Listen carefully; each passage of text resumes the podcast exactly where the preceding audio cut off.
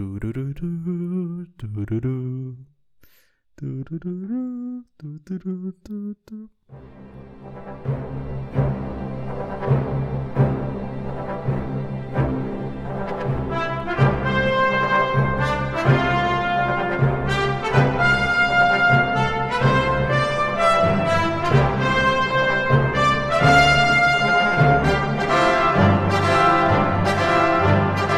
Hola y bienvenidos a Pura Carreta, un podcast en el que se habla de historia por medio de la cultura pop. El día de hoy, como es costumbre, nos acompaña desde tierras mexicanas. Yo creo que el señor Juancho está a punto de participar, si no en la quinta, tal vez en la sexta entrega de la franquicia que vamos a hablar el día de hoy, de tanto que se la pasa en México. Ojalá, pero, Ojalá. pero bueno, Juancho, un saludo, bienvenido a este quinto carretazo de la sexta temporada. Gracias, Cristian. No, eh, toda la razón. Ya estoy acá, está armando papeles. O bueno, también está el camino de la ilegalidad, por Que supuesto. menos corre vuela, sí. Eh, pero bien, emocionados de traer un, un- un cliché, de culminar, al menos hasta esta etapa, una de las líneas de películas que se han mantenido en varias temporadas de pura carreta. Pero bueno, le dejo el nombre a usted, Cristian, de pues del título. Y lo otro es, bueno, ¿cómo está, Cristian? Bueno, yo lo sé, llorando por la tesis, porque es un dolor mutuo.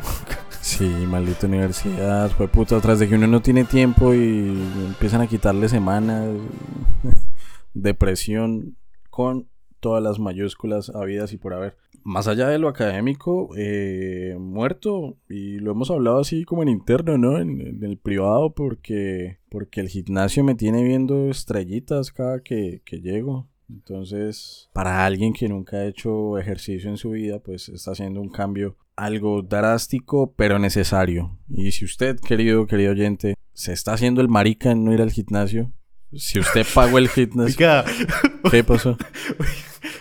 no me lo regañe. No, pues sí, eh, porque ahora somos un podcast de coaching motivacional. Eh, ah, si ya hay algo por ahí psíquico en la película, pues ¿por qué no? Entonces, eh, no, pero mentira, si ustedes pagaron el gimnasio, no pierdan la plata, vayan o vendan ese hijo de puta cupo y pónganse a tragar hamburguesas. Eh, pero bueno, ya pasó el momento, momento papá, momento regaño. Ah, ¿De qué vamos a hablar el día de hoy? Eh, sí, para quienes siguen pura carreta desde hace ya varias temporadas, sabrán que se activaron en diferentes momentos de nuestros ya tres años casi. Se activaron tres franquicias de películas eh, que están siendo analizadas en el podcast. La primera es Sí. la de Dan Brown y Robert Landon. Esa ya se terminó afortunadamente porque se hicieron episodios del Código da Vinci, de Ángeles y Demonios y de Inferno, que fue precisamente nuestro primer episodio, primerito, primerito del podcast. Se activó otra franquicia que fue la de Piratas del Caribe, que está por ahora con episodios de Piratas del Caribe y La Maldición del Perla Negra y El Cofre de la Muerte. Está pendiente que hagamos episodio de Piratas del Caribe 3 en el fin del mundo. Yo de hecho, tiro el spoiler. No habrá episodio de la cuarta y de la quinta porque es que son muy malas, la puta madre. Entonces, vamos a dejarla hasta la tercera. La cuarta y quinta, sexta, séptima, si van a contratar de nuevo a Johnny Depp, pues no. O bueno, no sé si hagan algo decente. Pero para nosotros, Piratas del Caribe terminan la 3 y queda pendiente la tercera. ¿Tiramos el spoiler ya? Bueno, pues Sí, sí, sí, qué carajo, sí. bueno, sí. Entonces, ni mierda. El próximo episodio, carretazo número 6, va a ser precisamente ese. Va a ser Piratas del Caribe 3 en el fin del mundo. Y qué mejor que hacerlo con Seba de Después de otra función, este podcast argentino que nos ha acompañado en las dos entregas anteriores de Piratas del Caribe. Entonces, vamos a cerrar la trilogía con Seba desde Argentina. Vamos a estar grabando en tres latitudes totalmente diferentes, Ciudad de México, eh, o bueno, México en general, Colombia y eh, la Argentina. Entonces, pendientes del sexto carretazo, pero lo que nos convoca el quinto, y estoy dándole muchas vueltas, es la tercera franquicia que está activa en estos momentos en pura carreta y es Indiana Jones. De Indiana Jones, hasta el momento existen cuatro películas y en junio o julio, si la memoria no me falla, de este 2023 se estrena la quinta película eh, Indiana Jones y el dial del destino, no, no recuerdo cómo es o cómo es la traducción. Nosotros ya hicimos episodio de Indiana Jones. Eh, ahora se me olvidan los nombres. Indiana Jones y... Eh, ¿Cómo es la primera? la primera es Indiana Jones y el templo de la y el templo maldito del 84. El segundo es Indiana Jones en busca del arca perdida. Ah, bueno, esa es la primera. En busca del arca perdida es la primera. Ah, ok, ok. Luego está el templo maldito. Ajá, que es del 84. Y la última cruzada. Está la tercera, que es la última cruzada del 89. Y, Cristian, esta Y el día de hoy vamos a estar hablando de Indiana Jones y el reino de la calavera de cristal del año 2008. Entonces se cierra por ahora, pues hasta que llegue la quinta y la veamos en cine, que va a ser también la novedad, ver a Indiana Jones en cine, pues vamos a estar hablando... Y, y titulados. La, verdadera novedad. bueno, sí es verdad, esa es la verdadera novedad. Eh, vamos a estar entonces hablando el día de hoy en este quinto episodio de la sexta temporada de Indiana Jones y el reino de la calavera de cristal.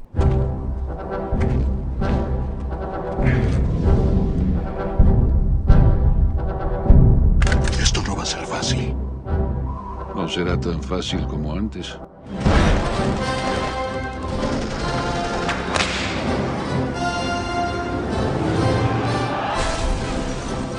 Diablos, creí que estaba más cerca.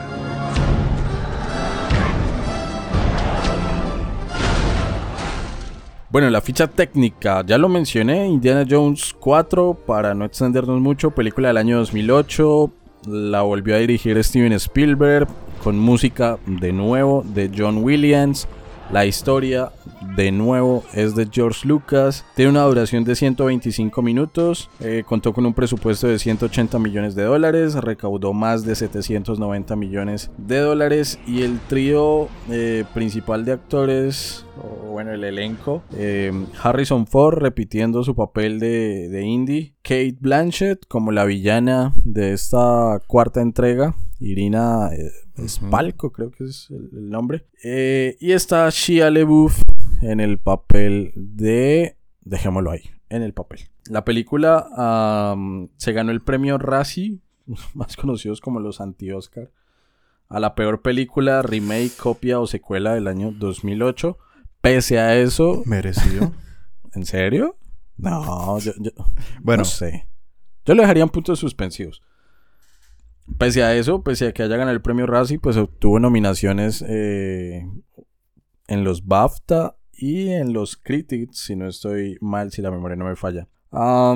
Indiana Jones y el reino de la calavera de cristal, yo creo que para, o bueno, antes, mejor dicho, de dar los, los comentarios sin spoilers, ubiquémonos geográficamente, ¿no? Es una película que sucede en Sudamérica.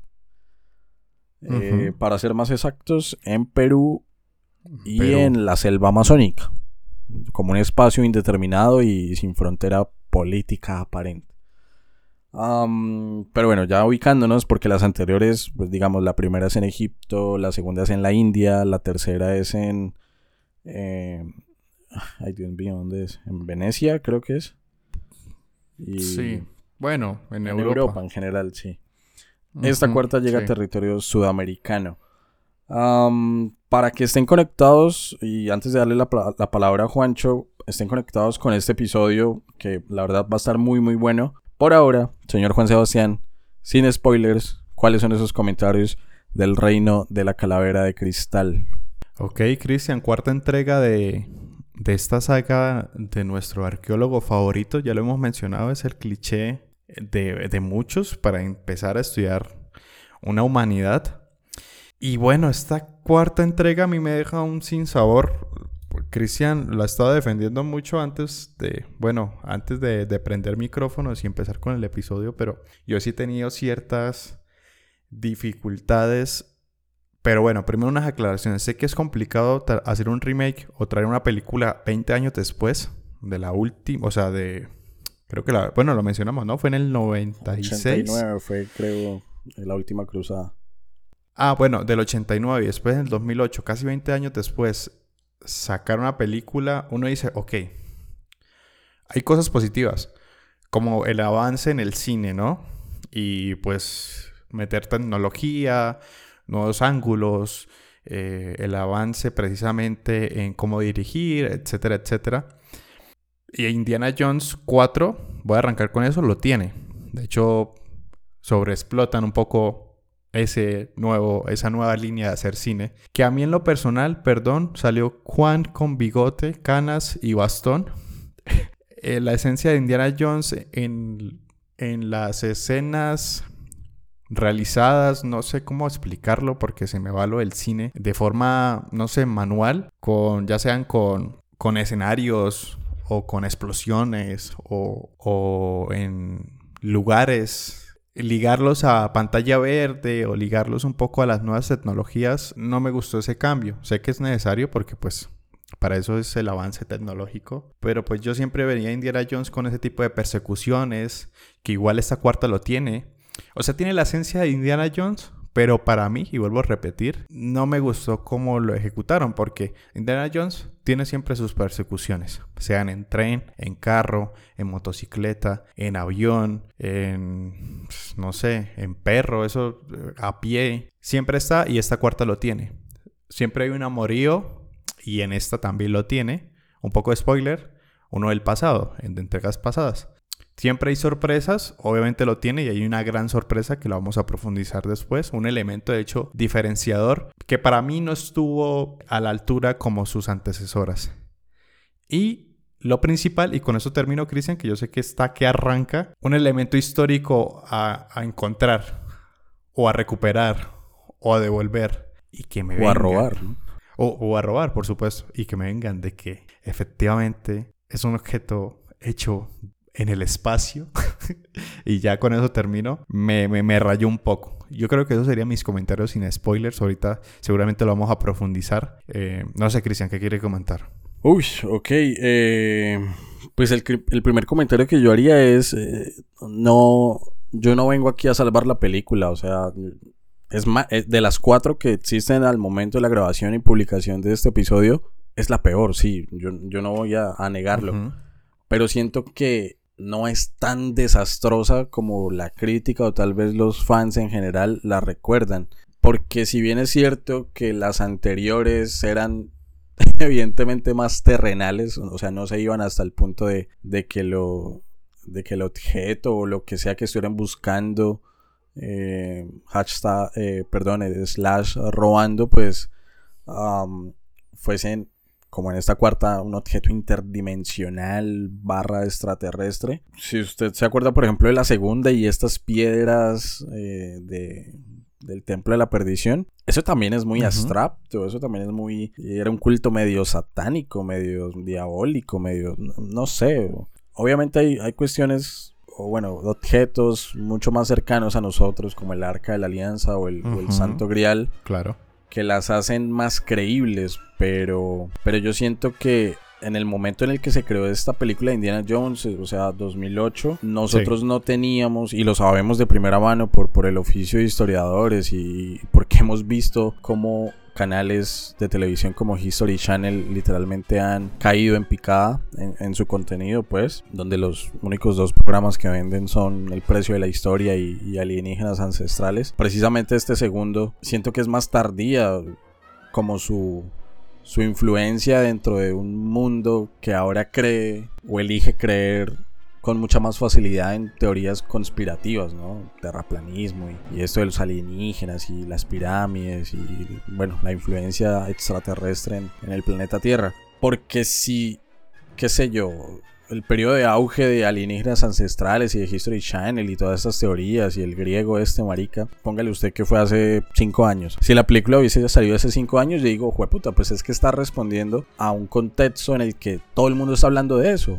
y todo el mundo está validando ese tipo de discursos. Pero yo siento que la película es anterior a esa, no voy a decir que sea la precursora tampoco, eh, pero, pero siento que, que tal vez se le ha juzgado un poquito muy duro. En cuanto a otras cuestiones, ya sin spoilers, eh, su merced mencionaba lo de la tecnología. Yo, yo creo que ahí es donde más tengo problemas porque para mí la película pierde mucha esencia de lo que, de lo que hizo Indiana Jones en sus tres entregas anteriores. Pierde mucho la esencia de, de un Indiana badass que literalmente con su látigo atendía a cualquiera, o sea, píntelas que yo las coloreo. Y si no con el revólver. Y si no con el revólver tal cual lo hizo como, como Han Solo en Star Wars. Y precisamente para allá va el comentario. El mayor problema de Star Wars, y la gente que se la haya visto pues tal vez coincide conmigo, el mayor problema de Star Wars es su creador y es, es George Lucas. Y George Lucas es muy amigo de Steven Spielberg, tanto así que eh, acá escribió parte del guion. Y yo siento que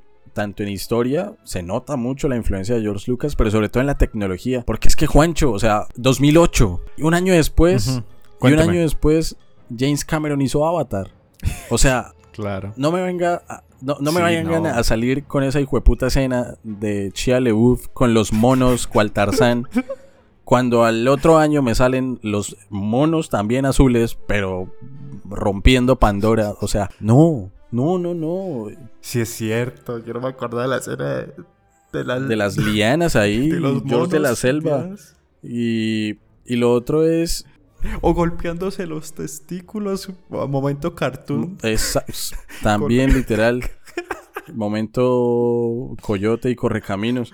Eh, y, el, y digo que el problema es George Lucas porque es que el tipo en los 70s cuando hizo la trilogía original, o bueno, dio la idea para la trilogía original, fue el boom. Pero el tipo empezó a hacer la trilogía, y estoy hablando de Star Wars, la trilogía de precuelas en el 99, la amenaza fantasma, el ataque de los clones y la venganza de los Sith. Y ahí fue donde él descubrió el CGI y la pantalla verde, que creo que en ese tiempo era... Lo Creo que en ese tiempo era azul, si no estoy mal.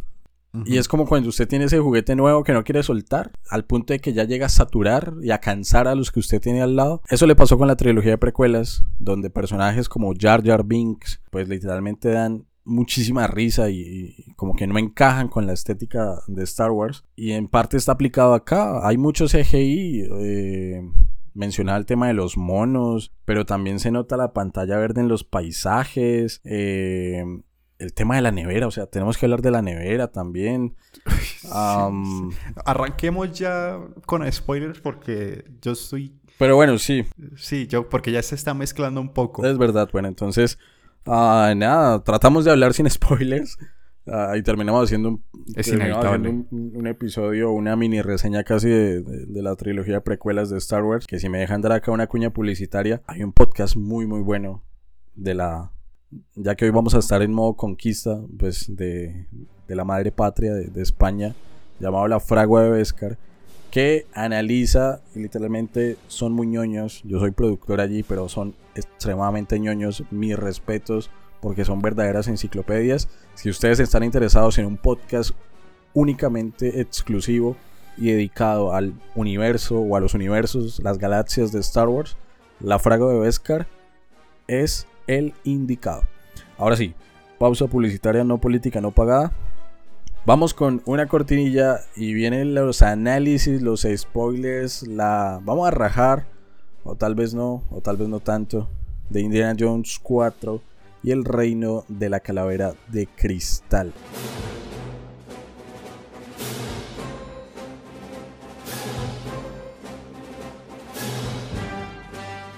Juancho, ahora con todos los spoilers posibles, habidos y por haber, yo quiero que hablemos de una cosa. Ya lo mencionamos antes, esta película sucede en su, Suramérica, más exactamente en Perú, en las líneas de Nazca, Cusco, en Iquitos y también la selva amazónica.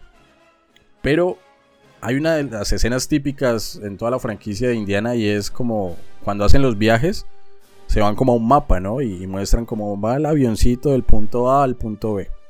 Estamos de acuerdo en eso, ¿no? En este caso es con barcos. Porque, spoiler, pues estaban eh, navegando el río Amazonas. Y arranco con esto.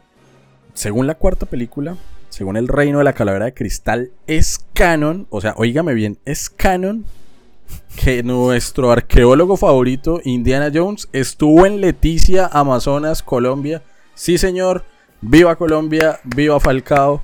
Bravo. Indy estuvo en Leticia, ahí en el trapecio amazónico. Qué orgullo, man. No, ya era, ya era justo. De hecho, cuando estaban mostrándolo ahí, yo, ¡ay! Porque lo rozó. O sea, así, es que yo, ¿será que van a mostrarlo acá?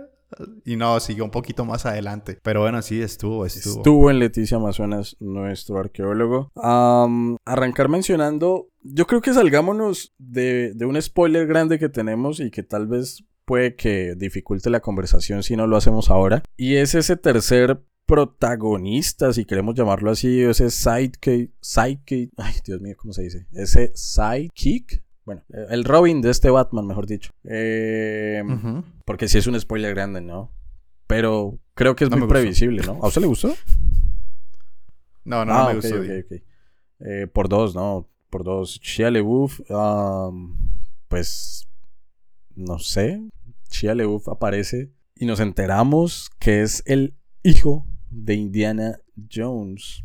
No sé, yo, yo siento que, que si hubo un error, perdón Juan, en, la, en esta película es el- la nostalgia. Siento que no jugaron muy bien con la nostalgia. Siento que las escenas, bueno, las escenas, ¿no? La escena en la que Indiana está todavía en la universidad, en su estudio, mirando, o en la casa, no me acuerdo dónde es, mirando el retrato de su papá, de, de, de Sean Connery. La No única. tiene la emotividad suficiente de una tercera película que fue muy buena. Y siento que la relación padre-hijo en esa película fue brutal, pero acá, entre Indiana y, y Shia LaBeouf, que no, no recuerdo el nombre de, del personaje, Mood, Mood, Mood Williams. Ah, bueno, Mood, gracias. Siento que no, no, tiene la fuerza suficiente y se, se ve incluso hasta raro. A mí no, no me gustó. Lo único que me gustó de, de- de esa relación tal vez es esa escena de persecución que hay en la motocicleta, pero pare de contar, Sí. ¿no? No sé usted cómo la vio. Yo la vi muy forzada. Yo también la vi forzada y me molesta un poco que crean que el espectador es tonto. No sé si le pareció lo mismo. Muestran a este personaje nuevo, entre comillas, el, el Mood Williams, buscando encarecidamente a, a Indiana porque pues su padre se desapareció y etcétera, etcétera. Pero no, no termina de cuadrar. O sea, uno ya se huele que para que la franquicia siga en línea, pues... Desafortunadamente, pues Harrison Ford sí iba a participar en una quinta, pero Pues- pues no sabemos hasta. Usted ya hasta- lo está matando, ¿no? Perdón, pero pues los años corren. ¿O se, imag- o se imagina Harrison Ford en Indiana Jones? Pero 7? quiere que le haga, quiere que le tire una, una bomba, no, no sé si usted está enterado de eso. Ah, y aquí nos ponemos ñoños y geeks. Indiana Jones firmó hace un par de meses para ser protagonista de una, bueno, coprotagonista de una película de Marvel. Spoiler, Harrison Ford. ¿Su nuevo Harrison Vengador? Ford. No, pero no sé si usted se acuerda del general Rose. Bueno, Sí. el vago se murió. Ah, el ¿en vago se murió y lo reemplazaron por Harrison sí, sí. Ford. Y en teoría, Harrison Ford ahora va a ser Red Hulk en, en Marvel. Y va a ser el villano, creo que de Thunderbolts y de Capitán América 4 Nuevo Orden Mundial. Creo. Pero que ya firmó como, como el general Rose y Red Hulk.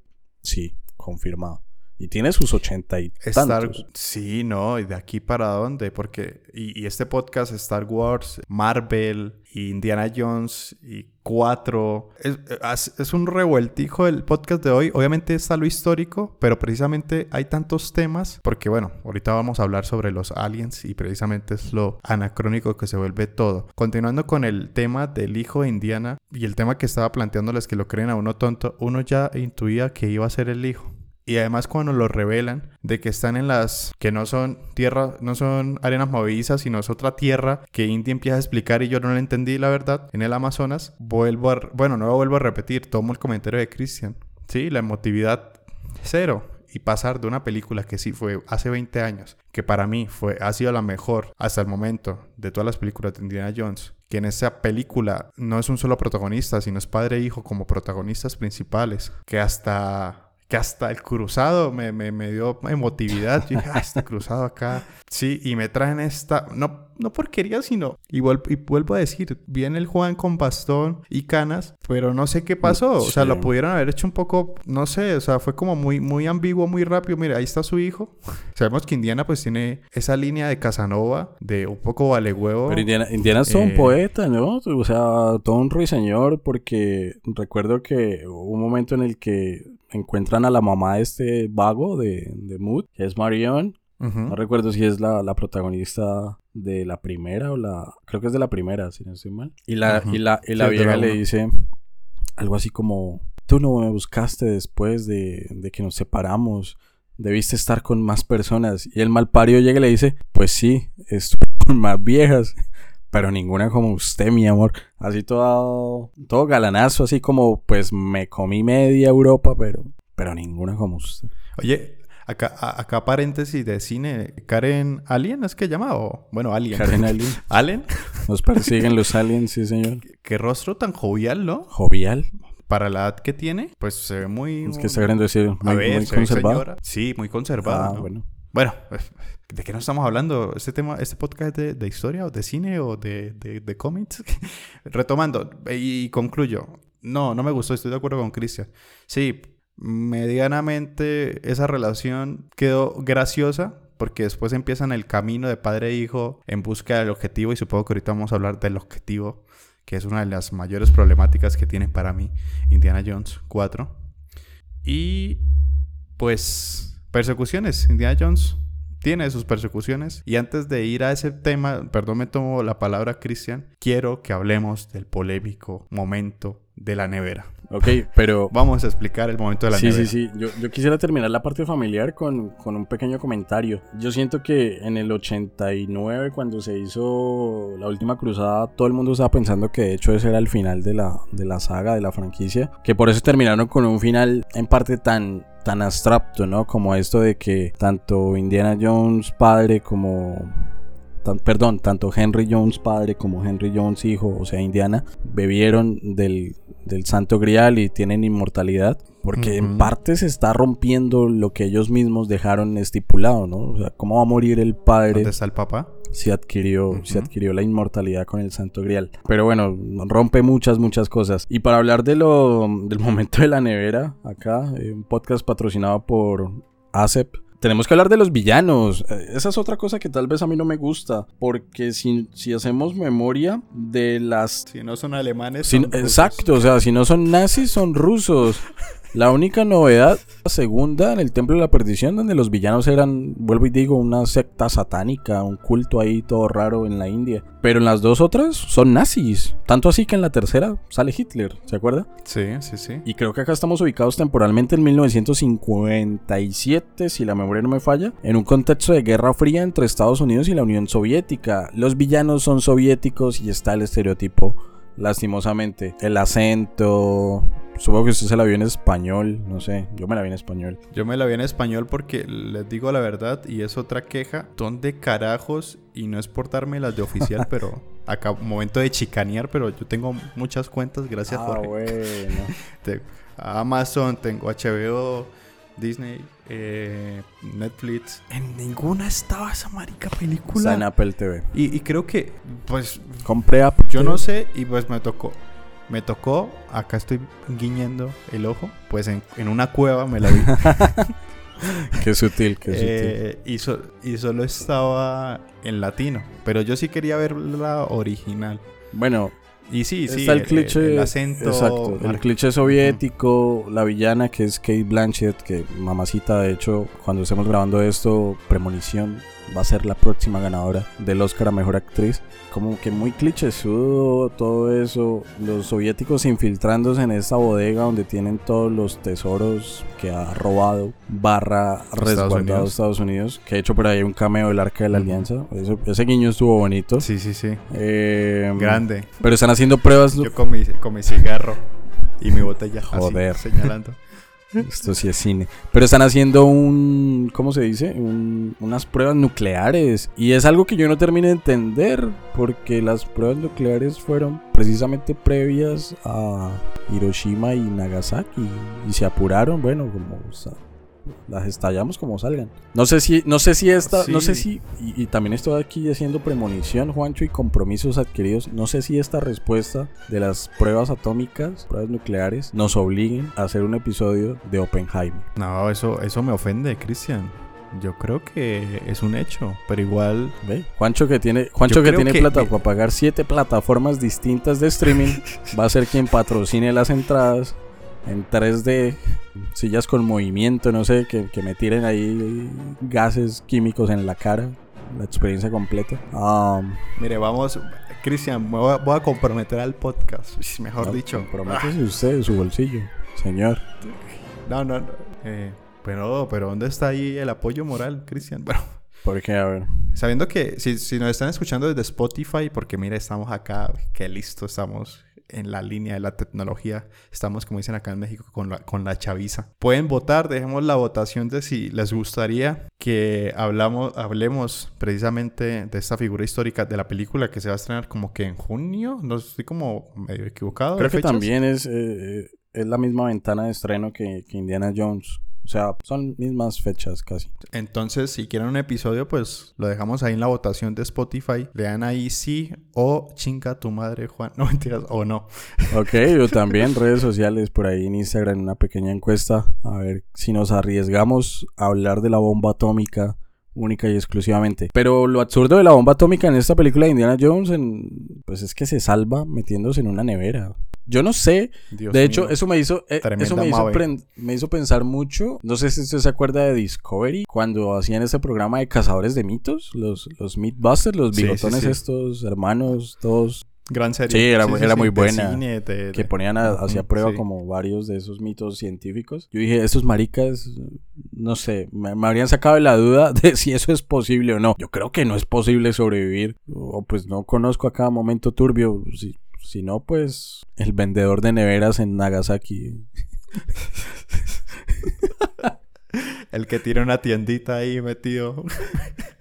Pero bueno, eh, un absurdo ahí, la verdad que no, no, no, me gustó para nada. No sé si su se quiere agregarle algo más a esto de la nevera. A mí tampoco me gustó y, y, de hecho esas primeras escenas de Indiana Jones, que precisamente la escena de la nevera y mucho antes, pues buscando el por decirlo así, que el, lugar donde todos los gringos ocultan sus tesoros históricos y bueno, más preciados, barra Área 51 o algo por el estilo, es primero los efectos.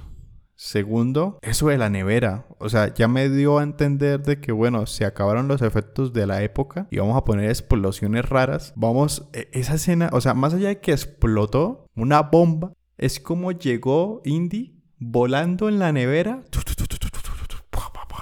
Sale como si nada. Y antes de eso, que salen del búnker ese o del, lugar donde estaban los objetos preciados por los gringos en una clase de cohete. ¿Qué es eso? O sea, ¿cómo explicarlo? Fuese una película nueva, uno pues, ok, esta es la dinámica. Pero después de haber visto tres entregas así y después me entreguen eso, fue totalmente eh, risas. O sea, fue como, ¿qué estoy viendo? Además de eso, luego viene un interrogatorio del, no sé de quién es, del FBI. Una mierda muy, muy rara, la verdad. Sí, yo creo que fue. fueron unos primeros minutos. Fueron unos primeros minutos que pudieron haber sido épicos. Porque, bueno, el mítico sombrero, recogerlo y uno dice, sí, Diana, así con canitas y ah, qué, qué, qué emotivo. Me imagino en el 2008 la cantidad de gente que fue a cine solo para ver, volver a ver a, a pues a Indiana Jones en pantalla grande y después ver escenas como volando en la nevera o yendo en un cohete, eh, pues eran escenas que nos iban a, indicar por dónde iba a ser el camino de la cuarta entrega de Indiana Jones. Sí. Y eso que nos falta lo más polémico, ¿no? No, pues, y precisamente hablando de lo polémico, yo creo que, que, bueno, ya con la premisa central de la película, y es que cuando aparece eh, Moot, o bueno, el hijo de, Indiana, Henry III, creo que se llama, de hecho, la, la mamá le puso así, Henry Jones III, pues este le menciona, ¿no? Que un conocido suyo encontró la famosa ciudad de Acator, creo que es. Y Acator. Eh, Indiana le dice que Acator es lo que todo el mundo conoce como el Dorado, que queda en el Amazonas, que tiene la,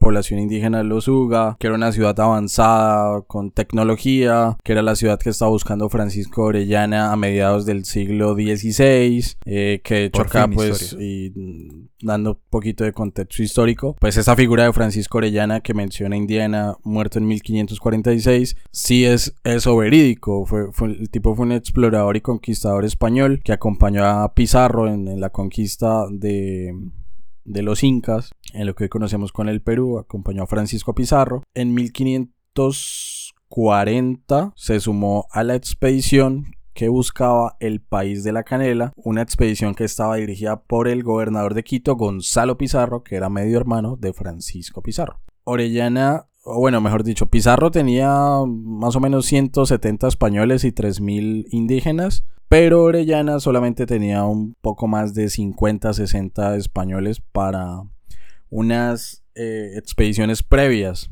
Y lo que hicieron, digamos, y eso sí es ah, de alguna otra forma, vuelvo y digo, verídico, y lo hable de mencionar, es el asunto de que se considera a Francisco Orellana como el primero que recorrió todo el trayecto, o bueno, la mayor parte del trayecto de lo que hoy conocemos como el río Amazonas. tanto así que de ahí viene, bueno, de ahí no, de un cura, de un monje que viajó con él, que es Gaspar de... Ay, se me olvidó. Gaspar de Carvajal, que era como que el, que tomaba las crónicas eh, del viaje. Viene la descripción de las mujeres amazonas, por eso a la zona se le denomina Amazonas, de este mito griego. Eh, buscando el dorado, buscando la canela, una, especie muy apetecida en, Europa. Eso que menciona Indiana es verídico, pero yo siento que no termina de tener el, sustrato suficiente histórico para que nos hablen del dorado, no, no sé. Para mí un mejor ejercicio es, por ejemplo, el de precisamente el camino hacia el dorado, ¿no? Esta, película, esta película animada porque es que uno no termina de entender, y para allá van mis críticas, ahorita le doy la palabra a Juancho. Me hablan de, de un indiana que llega con su hijo a Cusco, que de hecho aparece el famosísimo filtro amarillo de Hollywood. Todo lo que sea de México para abajo, póngale filtro amarillo. Y ese hijo de puta aeropuerto tan horrible, o sea, eso parecía se, le pusieron gallinas, no se pasa. Con gallinas, sí.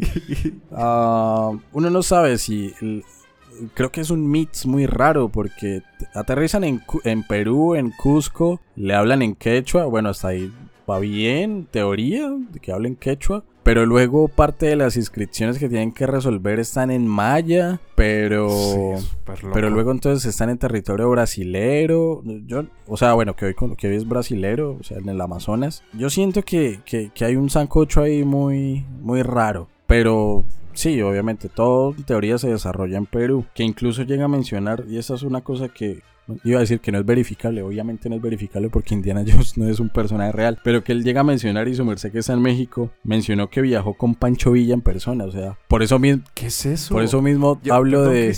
Señor. Yo interrumpo, yo, yo en esa ocasión me pude ver la, pude ver la película con, con, con mi novia, con Joss, un saludo para ella, y cuando escucho esa parte casi cierra el portátil. que, o sea, fue como, como el meme de te lo resumo así nomás. Eh, creo que esto ya es demasiado. ¿Por qué? No sé, pero precisamente por eso vienen mis comentarios de, del sancocho. O sea, siento yo que vamos a coger figuras representativas de Sudamérica y vamos a mezclarlas todas en la misma película, ¿no? Entonces Indiana tiene familiaridad con, con todo lo sudamericano porque ya en su momento estuvo con Pancho Villa. No, no, no, no sé está muy raro todo, la verdad. Y lo tema de los. Otra cosa que no me terminó de cuadrar, eh, y ya esto es lo último antes en serio, después de que su hable. Eh, hay unos protectores de la tumba de Orellana que son como pobladores locales. Yo más que el por qué diría por qué putas parecen bailarines de Michael Jackson. Porque es que eso parecía el video de thriller. Eh, thriller 2.0.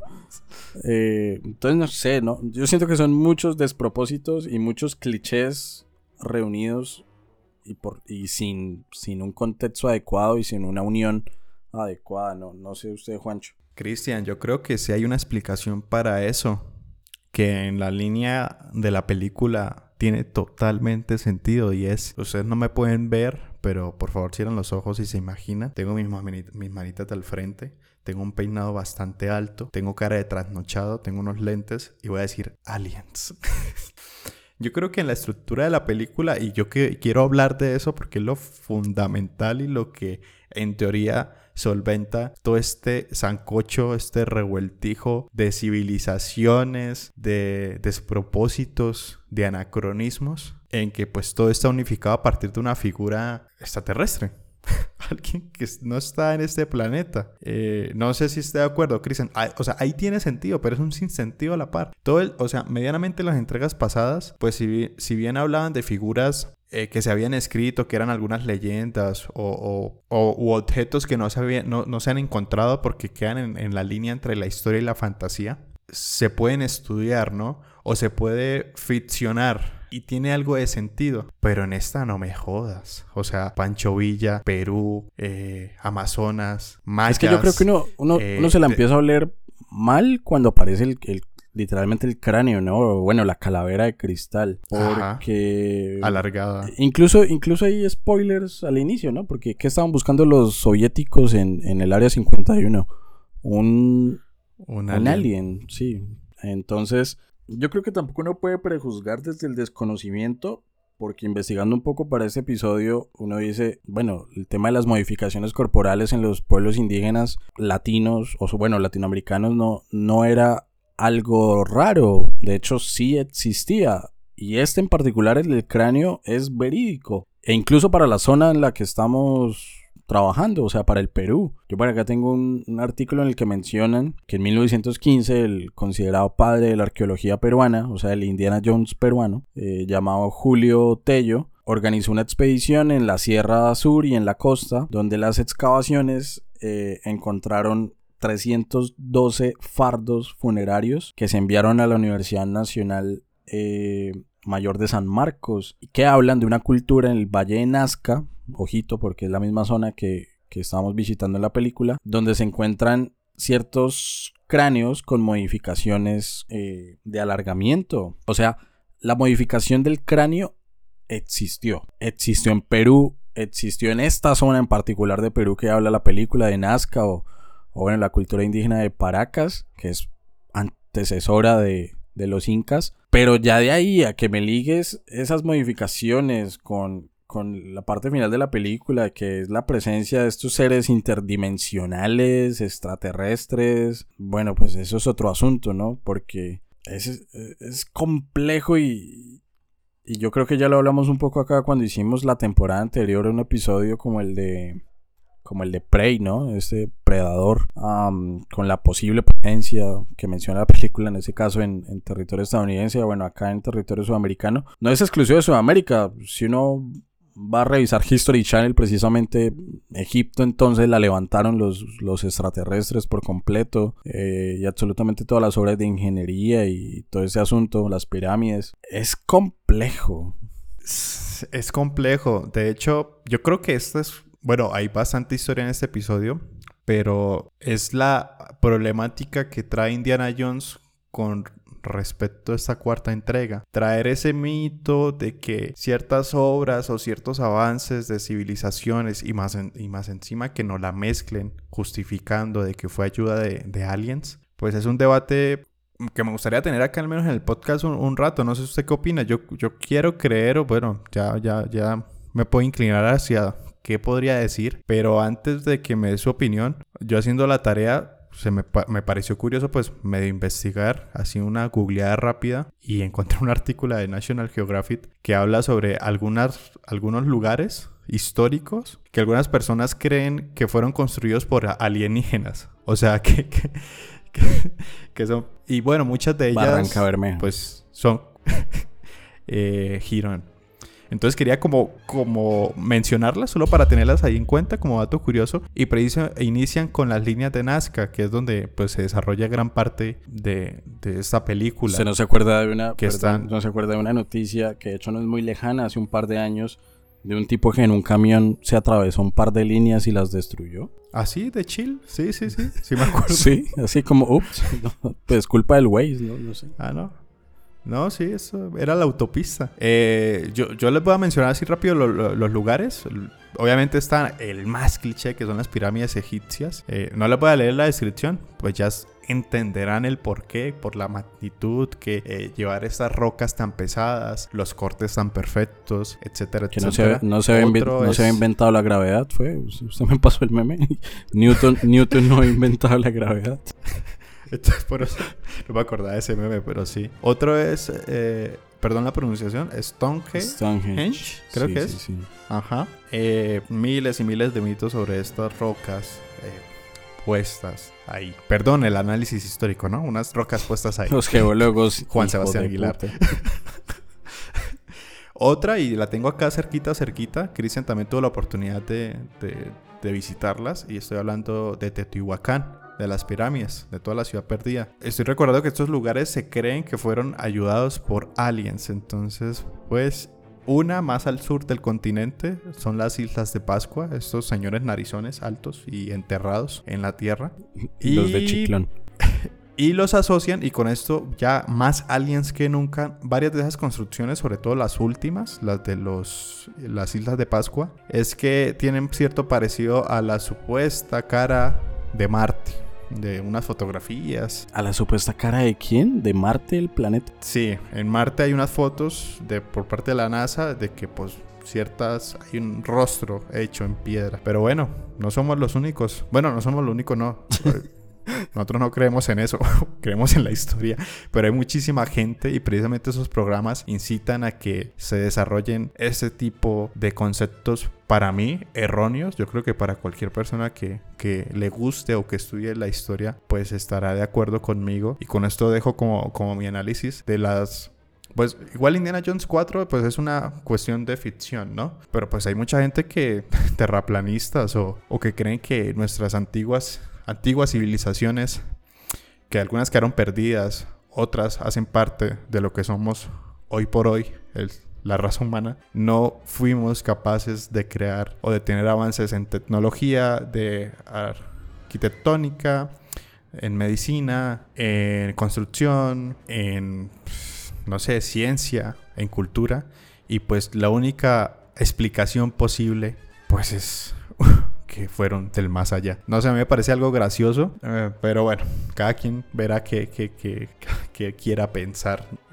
Pues um, yo creo que ya lo dije en su momento con... Ahorita Cristian, ahorita Cristian, sí, las pirámides le hizo los aliens, no sé qué.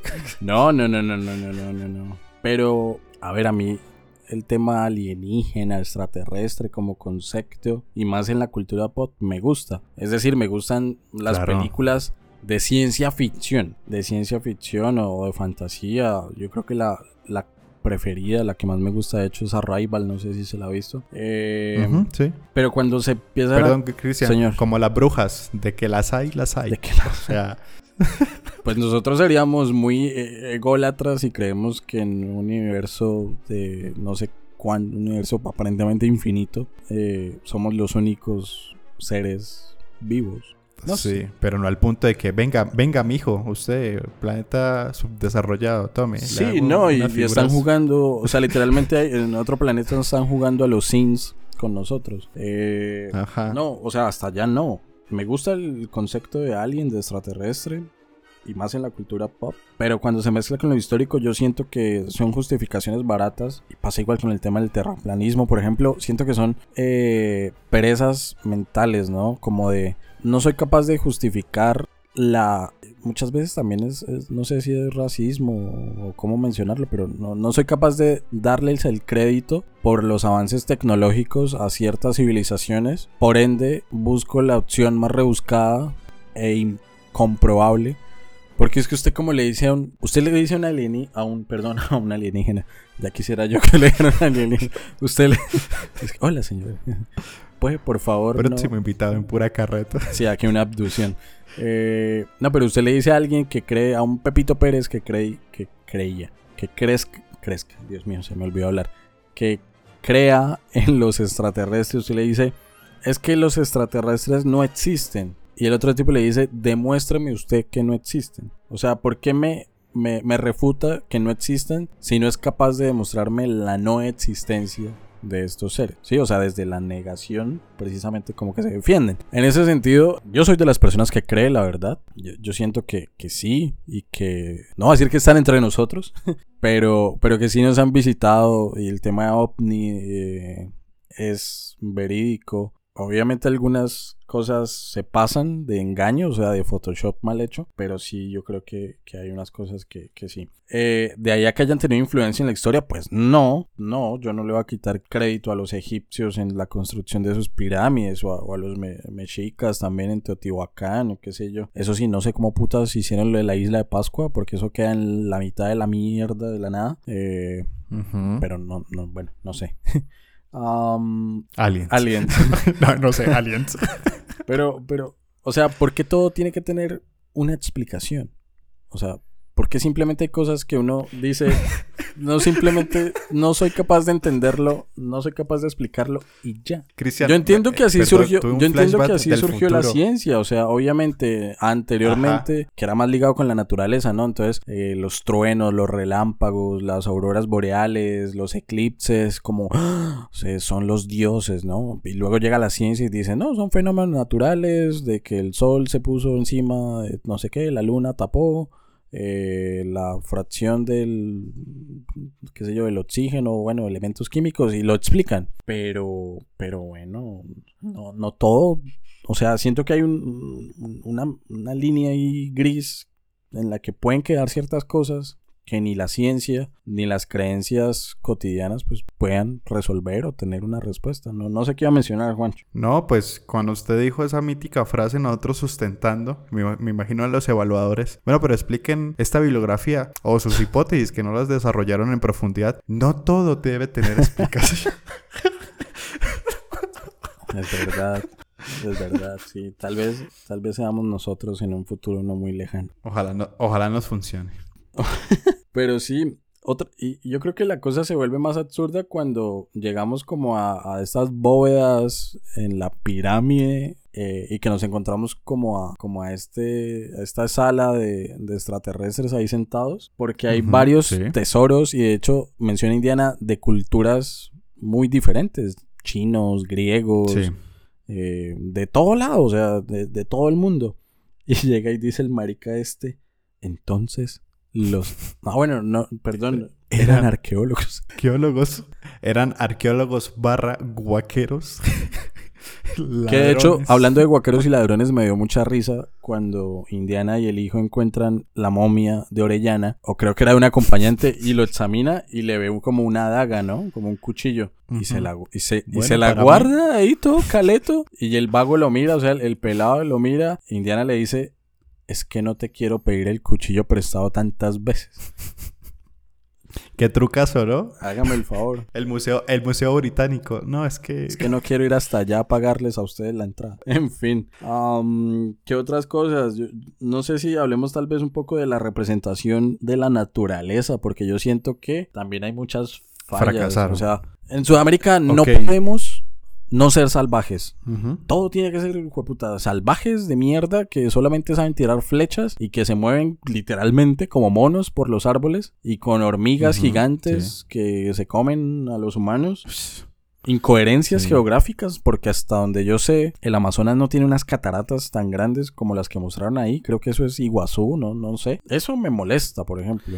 Yo creo que mezclaron la, la- la bolsa geográfica. Vamos a, hacer- vamos a echar ahí los dados de, del cliché amazónico y tiremos lo que nos dé. Y lo que más me, me molestó, no sé si se dio cuenta, Cristian, más allá de los que mencionó, obviamente lo, lo de los monos y las y el momento eh, eh, CGI privando, es que hubo escenas no sé, puedo estar equivocado, de que sí estuvieron allá tomándolas con dron, helicóptero, no sé cómo carajo las hicieron porque se veía reales, pero se notaba que las escenas de verdad estaban en un Sí, estudio, notaba que los cosa que los actores no fueron hasta allá, solo como los planos o ciertas escenas, bueno, vayan, contraten algunos camarógrafos, Esta escena, vayan a Amazonas y esta escena en la que están en, en dos carros al lado de un barranco en el supuesto río ¿Qué Amazonas. es eso? Marica, hubieran venido acá por Caero bajando el Chicamocha, pero Sí. no, eso se veía horrible. O sea, tanta. No, no, no es porque uno diga, oh, mi continente, mi continente.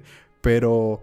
Pero, pues, escenarios que ya lo habían hecho en el pasado, que, que a uno lo transportan literal porque son locaciones reales. Que me pongan una pantalla. No, no, o sea, pongan la pantalla pues para ver a, a a Indiana Jones volando una nevera después de una explosión nuclear. Pero si tienen que venir a un barranco, yo sé que hay dificultades en la Amazonas y demás. Pero bueno, uno le, le va validez, ¿no? Y sabiendo que pues el Amazonas tiene paisajes tan increíbles.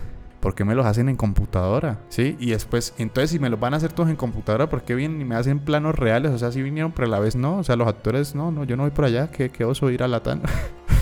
Yo sé que no fue culpa del- de los actores, eso es cuestión de producción, pero me, me molestaba mucho y, y bueno, voy a rescatar uno de los comentarios del inicio del podcast. Yo sé que Indiana Jones pues tiene sus chistes y sus escenas de, de, de jajaja, qué risa, se golpeó en, en los testículos. Pero, uy, se pasaron. Esa escena de, de que se- el hijo de Indiana Jones se golpeaba en, en las bolas, perdón la palabra. Eso me pareció tan, En tan, las tan como...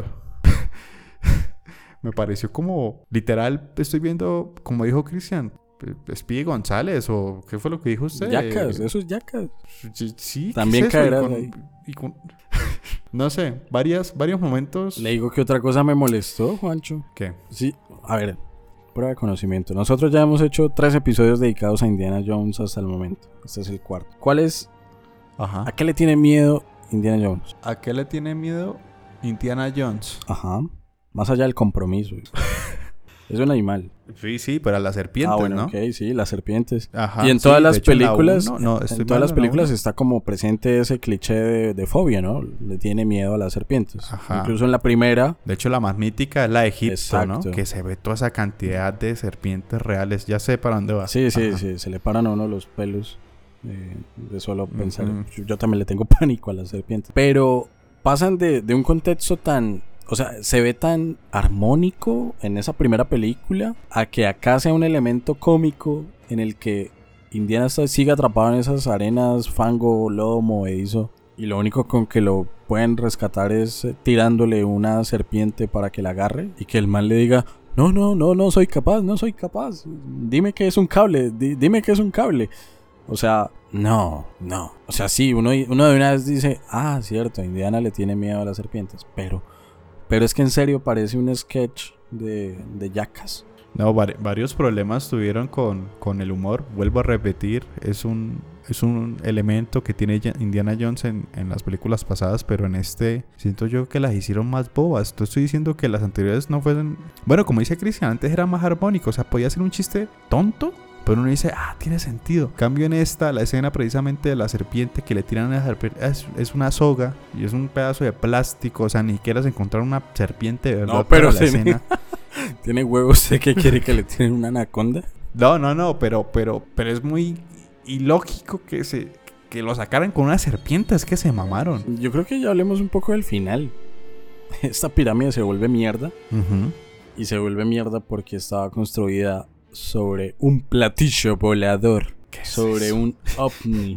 Por más de que en la película nunca digan el término extraterrestre u ovni, pues a ver, blanco es... ¿Cómo es que dicen? Blanco es... Gallina lo pone. Blanco es gallina lo pone. se come. Eh, no, no, no, no, no, no, no. Es un completo desastre toda esa secuencia final. Bueno, y si estamos criticando ba- bastante el CGI, es con, es, o sea, no es co- congruente y además es contradictorio que nos presenten escenas así como la del platillo volador, que se van cayendo las rocas, no le cae ni una esquirla a Indiana, pero bueno, es el protagonista X. Es inmortal, recuerden. Pero es. Ajá. Y después nos traen escenas tan bien logradas eh, que sí lo recuerdan a uno a, a- a las antiguas películas, como cuando van bajando la pirámide y, es- y hay trampas, que ese es otro, otro cliché de Indiana, las trampas. No, no sé cómo definir las trampas arqueológicas. no sé. Que o, o los van a aplastar, o se están recorriendo, van a caer en, en- un pozo de algún animal, o con dagas, o lograr escenas tan chéveres como esas cuando van bajando las escaleras que se van reduciendo y si no pues se caen al vacío. Uno dice, ah, qué chimba, ¿no? O sea, esto es Indiana Jones. Otra vez tengo bastón y canas. Pero después, después de esa escena, que se nota que lo hicieron en un escenario chévere, o sea, cool. Y después me traen eh, este alien, porque también quiero hablar de la escena final y, y de la mala siendo eh, eliminada, quemada por el conocimiento de los aliens y que me salga este alien verde eh, que me hace recordar otra película de aliens, que un alien, pero es de comedia, de este alien que se emborracha y sale con unos amigos, Sí. o, o- o el alien de American Dad. Tal, tal Ah, cual.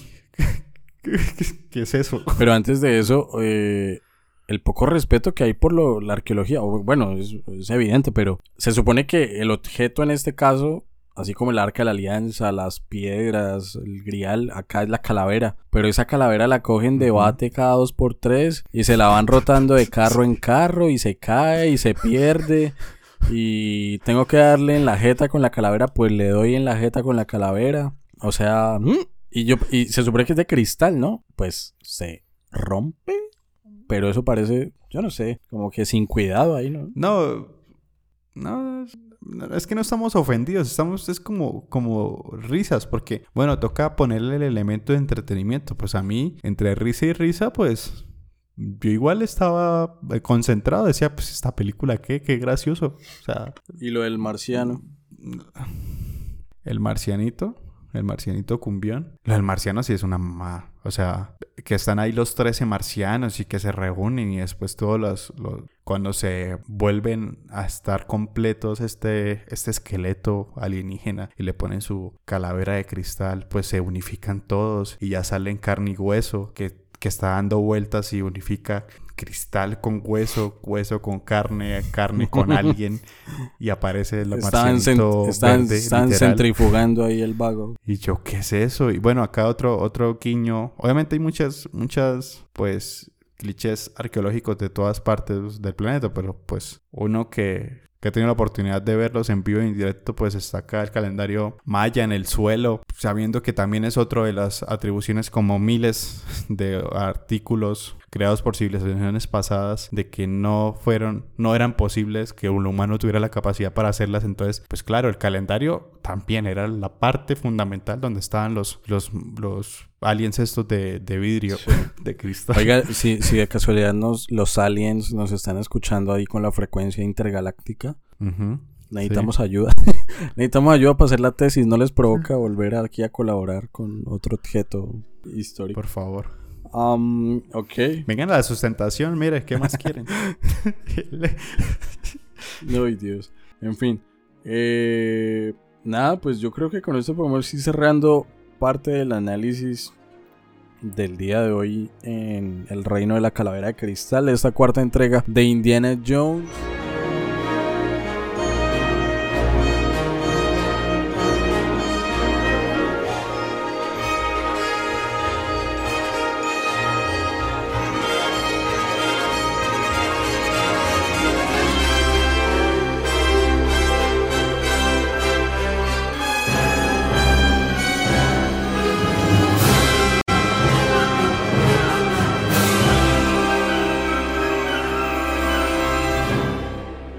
Entonces, Juan Sebastián, de 0 a 5, ¿cuántos ovnis le da su merced a la película? Cuando son películas complicadas, claro, que vuelva Juan a calificar al comienzo. Pero bueno.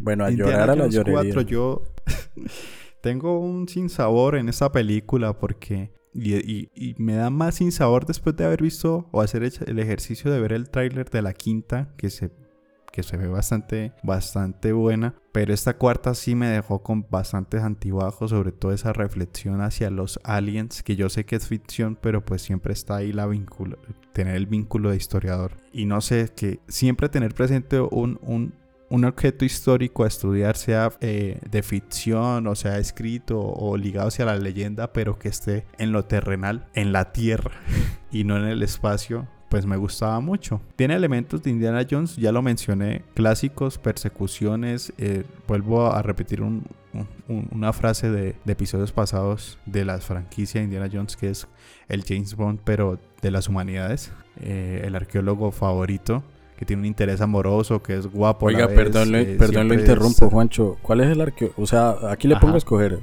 ¿Indiana Jones o Brendan Fraser en La Momia? ¿Cuál es mejor arqueólogo? A ver, pero ¿de gusto de película o mejor arqueólogo como... como... Como profesión. Como profesión. sí, como profesión. Ay, pero de pronto me voy a equivocar porque no tengo muy re- recientes las películas de la momia, pero yo creería que la momia, porque mal o bien devuelve los objetos, ¿no? Cambio- No, pero espera, Indiana también lo hacía. Ay, no sé, no sé, me dejó en una Mejor arqueólogo, No sabía responderle. Leonardo Moreno, sí. Grande, Leonardo. Un, un abrazo para nuestro profe. Aleito, sí. Perdón, Eh, siga, siga usted con la calificación. Sí, continúo. Clichés, eh, el James Bond de la arqueología, eh, persecuciones, eh, objetos históricos de por medio, viajes, que acá los viajes, pues hubiéramos viajado a cualquier parte del planeta, pero con la pantalla verde y no. En lo particular, si la locación está bien realizada, bueno, lo aguanto, pero si es una pantalla a ver, no, no me estoy creando una película en el espacio para necesitar la pantalla. Si tengo los recursos, sé que una franquicia que pueda hacerlo, pues viajen, ¿no? Digo, ¿no? Perdón, ser tan exigente. Y no sé, yo creo que la voy a rajar, Cristian. Yo le voy a poner, yo creo que le voy a poner buena calificación solo porque las anteriores me pesan, pero si no la rajaría más. Y yo le voy a poner un 2.8 a Indiana Jones, La Calavera de Cristal. Sin duda la peor película de toda la saga de Indiana Jones. Dos. Y, la, y le estoy poniendo esa calificación precisamente porque ese valor es de entretenimiento, porque pues también no darle tanto palo, pero porque le estamos poniendo el lente de, historiador. Pero si es por entretenimiento, pues la película uno lo, lo hace reír, lo entretiene, tiene las figuras o la fórmula indiana, pero si no es por eso y, si no es una cuarta entrega, definitivamente le pondría menos calificación, así que le voy a poner un 2.8. Ok, listo, Juancho. 2,8 calaveras para Indiana Jones 4. Yo no voy a estar muy lejos de esa calificación, o sea, spoiler. Siento que cuando uno aborda esta película desde la historia, tiene muchos problemas. O sea, como producto de entretenimiento, tiene problemas. Que no serían tan graves si los problemas históricos no fuesen incluso peor. En ese sentido, yo siento que lo que trataron de hacer, o, bueno, la, la, inspiración de toda esta película, como es el tema de Orellana, el Amazonas, el, el famoso país de la canela, el, el, Dorado, tiene un buen recurso histórico que no fue aprovechado de, de la mejor manera posible, ¿no? Estas crónicas eh, que mencionaba, la misma travesía por el río, siento que tenía mucho potencial para para trasladarse al lenguaje cinematográfico y no caer en este caso en, en la explicación facilista de, de los alienígenas, ¿no? Eh, siento también que es una película que indirectamente busca mantener o seguir validando como esos eh, imaginarios de conquista que nosotros tenemos desde España. Y acá vamos a poner modo, modo Víctor Jara, modo Mercedes Sosa, o sea, súper poética en cuanto a la revolución, pero, pero, a ver, Latinoamérica nunca ha sido un subcontinente independiente, bla, bla, bla, ¿no? Porque si fueron los españoles, pero llegaron los británicos, los franceses, los estadounidenses con un dominio económico. Y yo siento que ahora desde el imperio cultural también es una película que refleja eso, porque si uno se da cuenta, hablan de grupo de aventureros, en este caso arqueólogos, que tienen avances incluso, o sea, es que la película no sucede en los años 1500, 1600, no, no estamos viendo a Francisco Orellana vivo, sucede en 1957 y aún así se siguen manteniendo el imaginario de un Perú atrasado, esa mierda del aeropuerto de Cusco y las gallinas, el filtro amarillo, que el tercer mundo sea el escenario de batallas o de disputas para la Guerra Fría, según la película, vuelvo y digo, en este caso me molesta porque entonces esto del poderío militar soviético o gringo en, en nuestro territorio eh, se mantienen de, alguna u otra forma todos esos imaginarios de la, de la conquista. Hay cosas muy sacadas de los cabellos y vuelvo y digo, un sancocho de cosas que no se terminan de entender. Referencias mexicanas, Pancho Villa, idioma, bueno, lenguaje maya, combinado con líneas de Nazca, con el quechua, pero también con ubicaciones geográficas del Amazonas, del trapecio amazónico. Vuelve a pecar Hollywood, en mi opinión, en su visión de que Latinoamérica es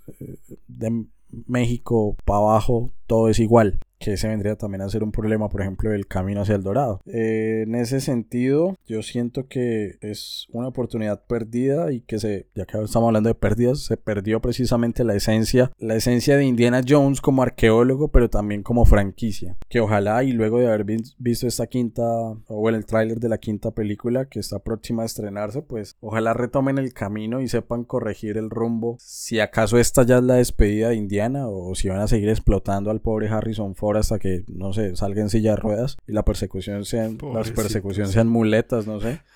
Eh, en el en el ancianato. ancianato. o sea, ya déjenlo ir. Um, bueno, tampoco es que el man quiere irse, ¿no? Porque está aburrido de Star Wars, lo mataron, Listo. Ahora revivió Indiana Jones. Quién sabe si sigue o quién sabe si no. Pero uno lo ve firmando por Marvel, entonces no entiende. Cansado, aparentemente usted no está. O las deudas son muchas y el bolsillo pide ayuda. En ese sentido, yo le daría de 0 a 5. Y no recuerdo si dije que de 0 a 5 qué. ¿Dije algo? No. No sé, póngale ahí serpientes, aliens, ¿Cuántos? eh, vasos de cristal. ¿Cuántas, ¿Cuántos marcianos entonces de 0 a 5? Eh, si ya había dicho algo, perdón, la memoria de pollo. De 0 a 5 yo le doy un 2. Creería tampoco que tenga que irse muy arriba hasta esta película. Y sumando las dos calificaciones del día de hoy, tenemos un promedio de 2,4 calaveras eh, perdón, Mucho. ovnis y calaveras y marcianos, ya ni me acuerdo de qué es la calificación. Para Indiana Jones 4, Juancho, una película desastrosa, pero un compromiso acá en pura carreta que teníamos que hacer. Y otro compromiso que tenemos que hacer es el próximo episodio, Piratas del Caribe 3. No, una película desastrosa, pero que nos dio resultado un increíble podcast con un ejercicio, ojalá que se repita. No podría decir que innovador, pero me pareció chévere hacerlo. Y con compromisos sobre la mesa, incluso hasta compromisos de ida de cine. Episodio De bastante gastar bueno. el cine. Ey, ojito. Por favor, Patreon o cafecitos. Les dejamos el link en la descripción. Y sí, piratas, nos vamos para el mar otra vez. Y bueno, yo les recuerdo las redes sociales, pura carreta podcast. Estamos en todas para que nos sigan y echemos ahí el chisme histórico, cómo no. Y pues a todas las personas que llegaron hasta este punto, agradecerles y que estén pendientes del próximo episodio de Piratas del Caribe con desde tres puntos cardinales diferentes. Este podcast súper internacional, México, Colombia y Argentina. Dios mío, Cristian. Próximamente, eh, no sé. Desde Marte, eh, Caracas, Venezuela. Desde Marte. desde Barranca. Sí, señor. Eh, bueno, a la gente que llegó hasta acá también mis agradecimientos. Eh, muchísimas gracias por estar acá, por acompañarnos y por permitirnos a nosotros acompañarles en cualquiera que haya sido la, la actividad que desarrollaron mientras yendo a la casa, al colegio, a la universidad, al trabajo, eh, haciendo aseo, lavando, la loza, paseando el perro ah, o yendo a dormir. Simple. Entrenando, ya que estamos tan fit. pues. Uy, Dios mío, no me acuerdo de eso. Eh... Entrenando también, cocinando, qué sé yo. Pues nada, pendientes de la próxima semana para quienes escuchen estos episodios al día porque ese próximo, este episodio se está lanzando un 10 de febrero y el 17 de febrero ya llega el cierre también de la franquicia de Piratas del Caribe para que estén ahí pendientes con invitado internacional que Juancho mencionó. No siendo más, como dice Fray Gaspar de Carvajal, Dios mío, en tus manos encomendamos este carretazo que ya pasó y el próximo va de piratas y ya viene. Nos vemos, nos oímos, bye bye. Chaitos.